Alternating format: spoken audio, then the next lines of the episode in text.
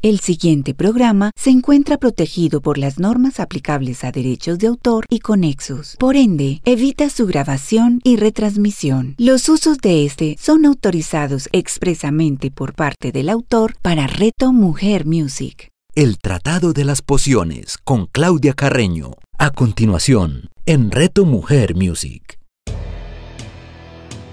Hola, soy Claudia Carreño, estamos en el Tratado de las Pociones un espacio dedicado a la aromaterapia y al enneagrama. Este programa se transmite todos los domingos a las 11 de la mañana con repetición a las 8 de la noche, solo acá en Reto Music. En nuestros temas de hoy vamos a ver la segunda parte del aceite esencial de mirra. Ya estuvimos viendo la historia, cómo la princesa mirra fue castigada y convertida en árbol, y cuando llora sale esa resina que, es tan valiosa y que luego se le dio pues todos estos usos. Y en la parte de enneagrama vamos a empezar a ver al detalle cada tipo en su ámbito laboral. Y hoy vamos a empezar por el 1. Bueno, la vez pasada, en el programa pasado, estuvimos viendo cómo se escribían estos poemas acerca de la princesa Mirra, cómo se, cómo se fue transformada en árbol en este poema que nos contaba Ovidio, toda esa historia de la ruta del perfume y cómo la mirra era una gran protagonista ahí. Bueno, eh, esta historia tan bonita de, de cómo los antiguos trataron de darle la explicación a la existencia de esta resina maravillosa. Hoy vamos a concentrarnos ya en los componentes químicos y en sus usos. El método de extracción de la mirra es la destilación por arrastre de vapor de la resina, que se convierte en un aceite esencial con un aroma seco, amaderado, es bastante denso, incluso cuando uno lo quiere sacar del frasquito es muy lento para salir porque es gomoso, es, es pesadito y tiene un olor que cuando uno lo quiere describir es difícil. Es un olor como aguardado, como a viejo, pero a la vez es un olor agradable al que uno le va tomando cariño. O sea, yo, al principio como que decía, uy, no me huele muy bueno, pero ahora me encanta eso mismo, me pasó con el pachulí y en general sucede con las resinas. En la rueda química pertenece a los alcoholes esquiterpenos ésteres, que tienen la función de aliviar. Y es muy particular que es el único aceite esencial con las características de ser éster, porque, eh, por ejemplo, ahí no hay ningún otro, mientras que si vemos, por ejemplo, en el grupo de los esquiterpenos, están el ilanilán, la pimienta negra, copaiba, melisa, jengibre. El cedro, por ejemplo, pertenece tanto a los esquiterpenos como a los alcoholes. Y bueno, en cambio la mirra está solita, solita, ahí en los ésteres. Y seguramente por eso es que tiene unas características únicas que ya vamos a ver a continuación. Los constituyentes principales son entre un 15 y un 45% el cursereno, también está la furanoeudesma, un poquito difícil de decir, y el lindestreno. O sea, realmente es un, un, aceite esencial que tiene componentes muy únicos. O sea, realmente cuando, cuando se dice utilice la mirra, es mirra y ya, no como con los otros aceites esenciales que uno dice, ah, bueno, este es un alcohol monoterpeno, entonces voy a mirar cuál otro tiene esas mismas características. Con la mirra no ocurre eso, pues tiene componentes únicos que no hay en otros aceites esenciales. Es muy utilizada en los sistemas digestivo, nervioso y piel. Tiene potentes propiedades limpiadoras, especialmente para la boca y la garganta. Relaja la piel, promueve un cutis de apariencia, de apariencia tersa y juvenil.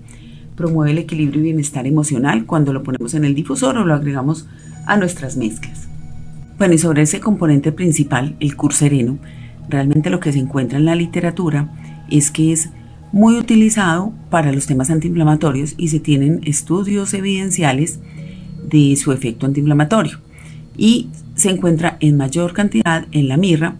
Dice pues que se, hay un poquito en algunos corales y, bueno, pero realmente en otro aceite esencial no se encuentra.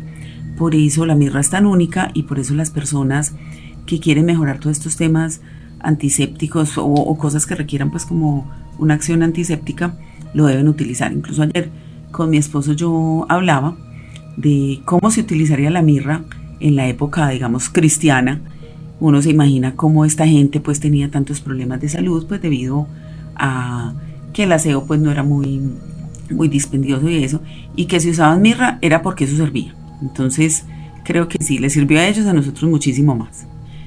Del otro componente, Furanoeudesma 1.3 dieno, realmente encontré muy poca información en español, pero siempre se refería a toda la acción antimicrobiana y antimicótica. Entonces, vemos que es un excelente eh, antibacteriano, antimicótico, antimicrobiano y lo podemos utilizar para todas estas cuestiones, sobre todo en la piel. Entonces, por ejemplo, cuando tenemos ese eh, honguitos en la piel, el acné que es muy rebelde, se puede utilizar muy bien la mirra.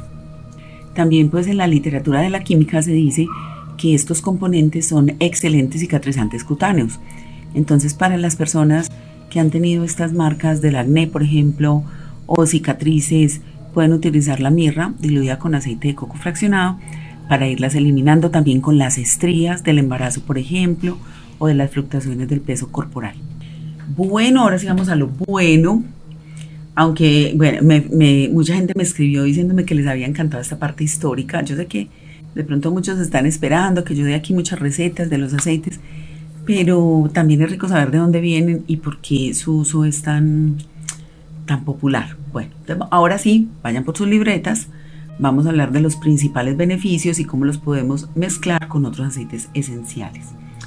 Bueno, ya vimos que pues es muy conocido para limpiar boca y garganta, entonces lo podemos incorporar a nuestra rutina diaria de higiene bucal, por ejemplo agregando una o dos gotas de mirra a la pasta de dientes cuando necesitemos beneficios adicionales, o podemos hacer un enjuague bucal efectivo combinando mirra con agua, haciendo gargaritas para una sensación de limpieza adicional. Aunque recuerden que cuando hablamos del clavo, también teníamos estas propiedades, porque el clavo de olor también se ha utilizado muchísimo en la parte de dentistería. Bueno, otra propiedad beneficiosa de la mirra es para la piel. Da una sensación calmante, entonces lo podemos, podemos agregar una gotica o dos a nuestra loción diaria humectante que ayuda a reducir la aparición de líneas finas y arruguitas, especialmente si se usa a diario. Incluso una de las mezclas que yo utilizo para la piel, la utilizo como un suero, es aceite de coco fraccionado, gotas de incienso, de sándalo, mirra, helicriso, rosa, también tiene lavanda y pues esta mezcla es poderosísima. Incluso la marca doTERRA, pues para quienes no tengan todos estos aceites para hacer su propia mezcla ya se les vende lista. Es un producto que se llama Inmortel en Estados Unidos o Saludel acá en Colombia y que es muy práctico porque pues nos evita que tengamos que comprar todos esos aceites. Pero quienes tengan la posibilidad de tener los aceites también pueden preparar su propia mezcla. Otro uso buenísimo es en las uñas porque es muy útil para que tengamos uñitas saludables. Eh, para las cutículas, cuando carecen de hidratación, podemos hacer una crema para cutículas. Entonces, ¿qué pasa? Ayuda a que las uñas tengan la humedad necesaria. Los ingredientes son muy sencillos. Entonces es manteca de karité, cera de abejas, aceite de coco fraccionado y la mirra. Y nos lo empezamos a aplicar en las uñas.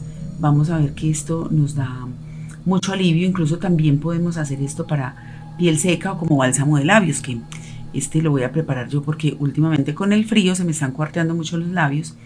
Y bueno, tenemos esta, esta poción para uñas muy muy chévere, incluso tengo una amiga que ya la preparó y que le encantó, sobre todo cuando dan muchos uñeritos y eso es por la falta de humedad. También, como tiene muy buenas propiedades para el sistema nervioso, podemos difundirla. Entonces, normalmente en el difusor, pues yo personalmente uso mucho la naranja, el limón, me gusta mucho la lavanda, pero eh, he estado poniendo mirra porque encontré que ayuda muchísimo a que cuando uno se vaya a dormir, deje la mente en stop. Por ejemplo, yo pues, les he contado que me acuesto y estoy pensando en todo lo que tengo que hacer al otro día o las cosas pendientes y difundiendo la mirra, poniéndola ahí en mi nocherito, me ha funcionado bastante para poderme desconectar.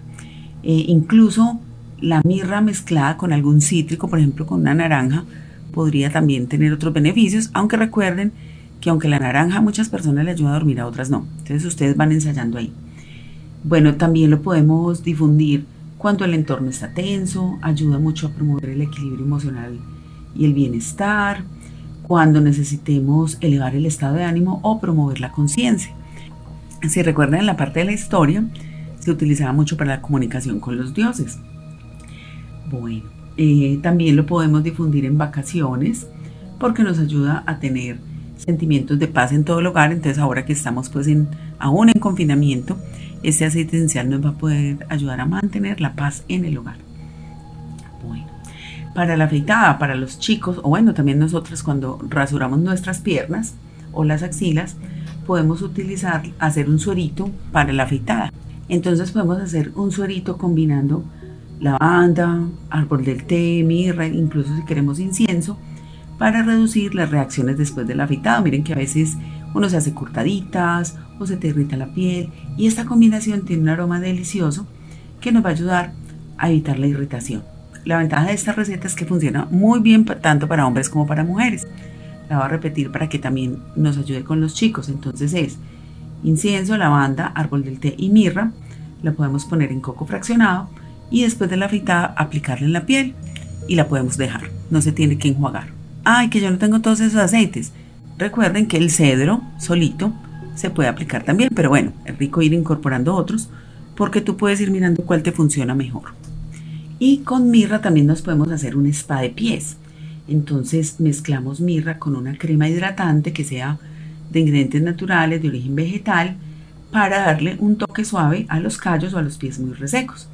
También podemos mezclar limón, incienso y mirra, por ejemplo, 10 gotas de cada uno para mantener muy muy hidratados tanto pies como manos y como ya les había contado las uñitas. Esta mezcla también la podemos aplicar en los codos, en los codos y las rodillas que se van volviendo pues muy sequitos y de pronto hasta van cambiando de color. Entonces esta mezcla buenísima, buenísima. Limón, incienso, mirra.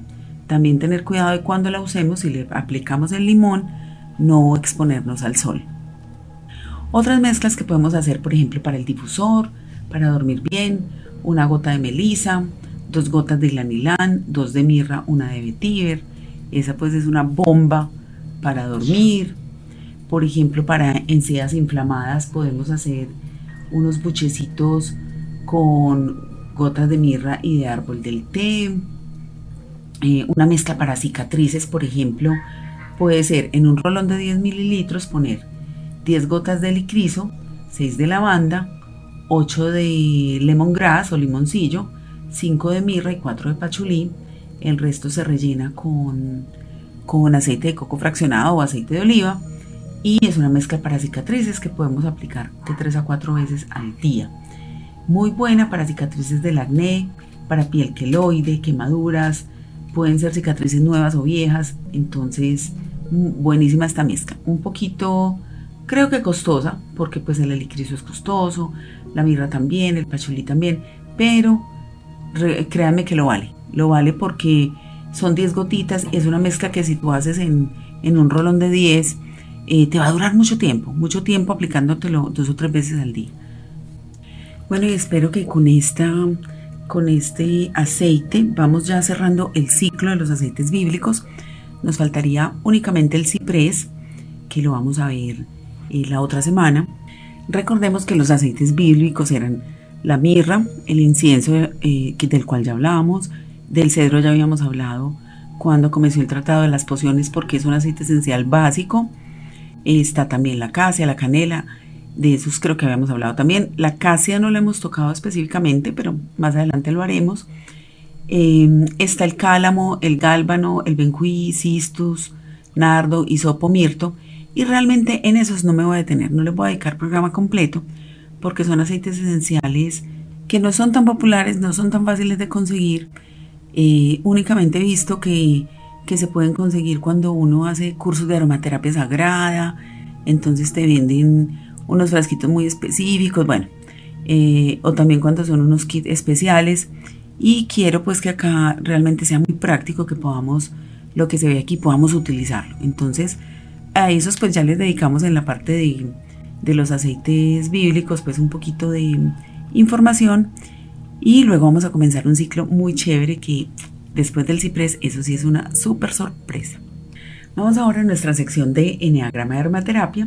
Rápidamente les voy a recordar qué es el Enneagrama. Es ante todo un instrumento de autoconocimiento que nos permite descubrir cómo somos en realidad, realizar el viaje de autodescubrimiento propio, entender por qué actuamos de una determinada manera y nos tropezamos una y otra vez con la misma piedra. La idea básica es que hay nueve neatipos y desde la base de estas nueve formas de ser no, lo que hacemos con el enneagrama es buscar alejarnos de la rigidez del carácter y acercarnos más a nuestra autenticidad. Cada eneatipo tiene tanto zonas de luz o virtudes como, como zonas de sombras. y cada uno de ellos tiene sus propios mecanismos de defensa, su forma de relacionarse con el entorno, así como sus caminos de evolución o de crecimiento o algo que se llaman los caminos de descentramiento. Es fundamental dejar claro que no hay ningún tipo mejor o peor que el otro, simplemente somos diferentes y todos somos necesarios para que nuestra sociedad pueda funcionar. Estamos en este momento en el ciclo del el Enneagrama en las organizaciones. en el programa pasado vimos rápidamente cada uno con sus cualidades. Vamos a empezar ya a verlos más en detalle. Hoy vamos a hablar del uno, cómo es el uno en el trabajo. y pues si bien es perfeccionista y se llama el organizador, el planeador, en el trabajo lo podemos llamar el purista, el juez. Su manera de ver el mundo siempre es que hay una manera correcta de hacer las cosas eh, y él nos va a decir, dejen que yo les muestre cómo. Su lado bueno es que es visionario, con principios, comprometido, estable, serio, meticuloso, disciplinado, objetivo, con escrúpulos, noble. Su lado malo es que puede ser a veces despiadado, duro de corazón, arrogante, propenso a la indignación, rígido, dado a juzgar a los demás y a sí mismo, incapaz de perdonar. Su modo de liderar o estilo de liderazgo es con el reglamento en la mano, entonces, por ejemplo, eh, hay que cumplir pautas de calidad, calidad total, siempre pues están súper pendientes en todos estos temas, incluso los unos en áreas de gestión de calidad son muy, muy buenos. Su credo es cero defectos, todo debe ser perfecto. Apela el deber, la ética, los procedimientos operativos normales, la regla de oro, el derecho canónico. No apela a la solución rápida y sucia, que por ejemplo dice, no, no, no, hágalo, hágalo así y después lo arreglamos. Para él eso no es posible. Su modo de hablar o de comunicarse es predicar, enseñar, dar lecciones. Entonces, por ejemplo, uno le puede decir a uno, tú me permites hacerte una sugerencia. Y digamos acá, eh, le mando un saludo a Isabel Cristina, porque es que lo que pasa con los unos es que ellos ven lo que uno no ve, ellos lo tienen claro. Normalmente, se los digo por experiencia, si a ti uno no se te acerca y te dice, ¿me permites darte una sugerencia? Estoy segura que algo estás haciendo mal. O sea, de verdad, créanles. Así sean irritantes a veces, pero, pero es que ellos están viendo desde la barrera cómo uno la va embarrando hasta que ya no se aguantan y vienen y le dicen, ven, si quieres yo te hago una sugerencia. Y bueno, y en el trabajo no te hacen la sugerencia, te dan la orden. Como ellos son guías para el mundo cuando están en luz, entonces, por ejemplo, un jefe 1 le hace sentir a, las personas que tienen un propósito claro y elevado, que te están tratando con justicia, ellos nunca van a ser injustos contigo, pero si ese jefe 1 está un poquito en sombra, nos va a hacer sentir que somos llenos de defecto, que no hacemos nada bien, inclusive que nos persigue o que, o que nos tiene como decimos vulgarmente, nos la tiene montada. Su aspecto físico es una persona muy, muy limpia, muy bien arreglada, organizada, con postura rígida, mandíbula apretada, frente alta. Ellos tienden a apretar mucho el entrecejo porque siempre tienen así cara como de profesora brava. Eh, entonces para ellos es importante, por ejemplo, la yoga facial. Les va a ayudar muchísimo a relajar la musculatura del rostro. Eh, un buen entorno de trabajo para él es un entorno organizado, planificado, estructurado, comprometido, todos con la misma consideración, objetivos claros, donde se respetan las pautas de calidad. Eh, ¿Qué consideraría un un entorno difícil? Un entorno caótico, donde cambian las premisas y las reglas básicas, donde el trabajo se valora en virtud de impresiones más que de pautas de funcionamiento normalizadas. Por ejemplo, a un uno le puede dar mucha dificultad cuando hay estas revoluciones en las empresas que hay fusiones y entonces cambian todos los procesos. Y bueno, yo creo que a los eneatipos que más duro le da todos esos cambios es al 1 y al 6, al 5 también un poco, pero, pero con ellos eh, puede ser bastante difícil, les puede traer mucho, como mucha incertidumbre y estrés. Libros que por ejemplo les encanta un 1, El liderazgo centrado en principios de Stephen Covey, El almanaque del pobre Richard de Benjamin Franklin, Best me lo va a leer, y las analectas de Confucio. Está como interesante. Citas, por ejemplo, de algunos unos. Eh, esta de George Bernard Shaw, que era un uno. El hombre razonable se adapta al inundo. El hombre no razonable se empeña en intentar adaptar el mundo a sí mismo. Por eso, todo progreso depende del hombre no razonable. Otro decía, por ejemplo, Winston Churchill, ese será Dios si Dios no lo impide. bueno, y algunos unos famosos, tenemos allí a Hillary Clinton, y si ustedes la miran en su aspecto, ya siempre estaba muy puesta en orden. Eh, Confucio, Nelson Mandela, Martha Stewart, está también Margaret Thatcher, esa sí pues es, y, si, y bueno, ustedes saben que me encantan las series, si se quieren ver The Crown, ahí, ahí realmente la muestran como un uno perfectísimo.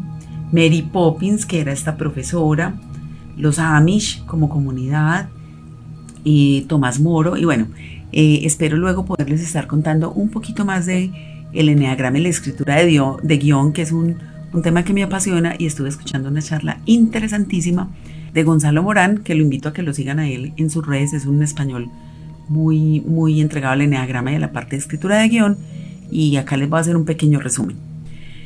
Cuando ese uno está en alto rendimiento o decimos que está como centrado, goza de la ambigüedad, de la espontaneidad, de la imaginación, de la innovación, considera las posibilidades alternativas en vez de un único camino. Y acá nuevamente le mando ese saludo a Isa, porque Isa es esto. ella, ella es una persona supremamente alegre, espontánea, innovadora. Ella tiene sus unadas, pues, o sea, eso, eso no lo puedo dejar nunca, pero creo que eh, pues para mí ha sido una gran guía, una gran mentora, y que realmente eso es a lo que está llamado a ser el uno. Cuando está en tensión o cuando se descentra, se va al 4.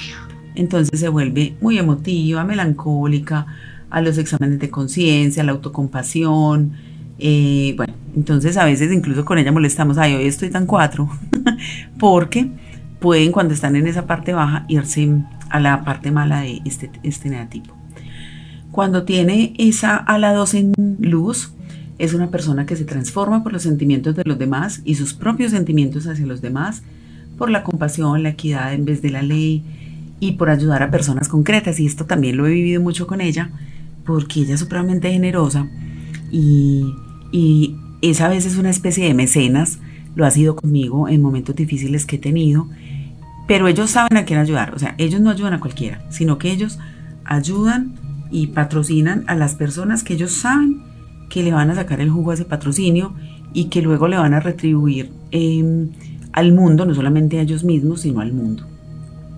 Cuando, por ejemplo, pueden tomar eh, la sombra del ala 9, entonces es una persona que se deja llevar por la corriente y puede empezar a no decidir y eso pues no es bueno para ellos.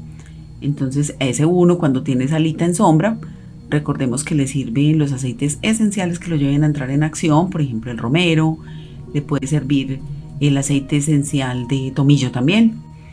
Bueno, su virtud es la paciencia y su pasión es la ira. Entonces un uno siempre debería tener en su kit un aceitito de naranja o de lavanda que los ayuden a estar muy conectados para que siempre aflore esa virtud y se mitigue esa pasión.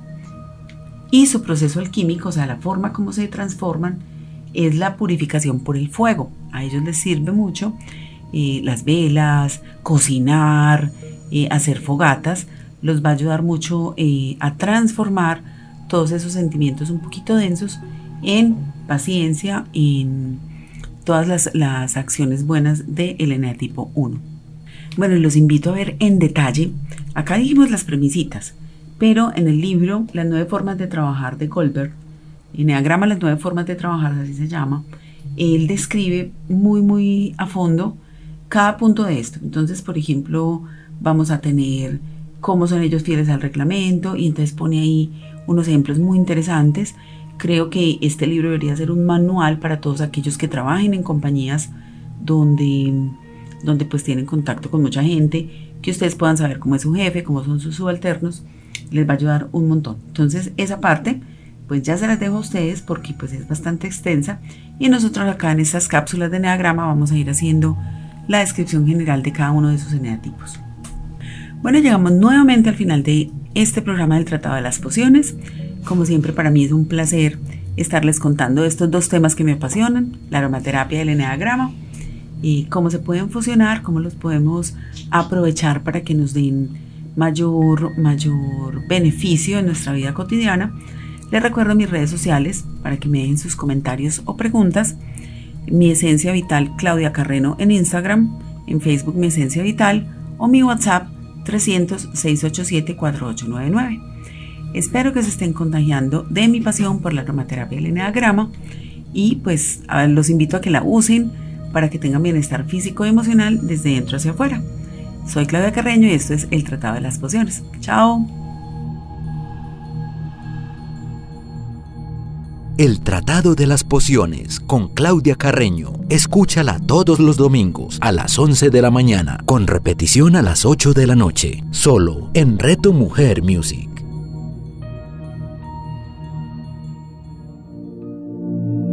¿Qué es y qué no es mindfulness? ¿Cuáles son sus beneficios y por qué practicarlo? ¿Sabes qué es un objeto de recolección o anclaje? Mitos y prejuicios sobre el mindfulness. Vamos a tener una conversación sobre todo lo que necesitas saber sobre el mindfulness y la meditación. Una conversación con mística, una conversación con la mística de Andrés Mejía.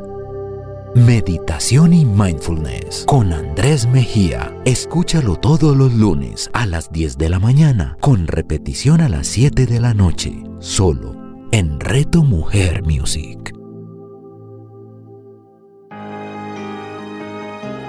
¿Sabías que cuando alguien te cuenta una historia, tu cerebro la relaciona inmediatamente con tu propia experiencia? Soy Su Camargo, entrenador en habilidades de comunicación, y estaré contigo todos los lunes a través de Reto Mujer Music. ¿Me dejas que te cuente una historia? Su Camargo, escúchala todos los lunes a las 11 de la mañana, con repetición a las 8 de la noche, solo en Reto Mujer Music.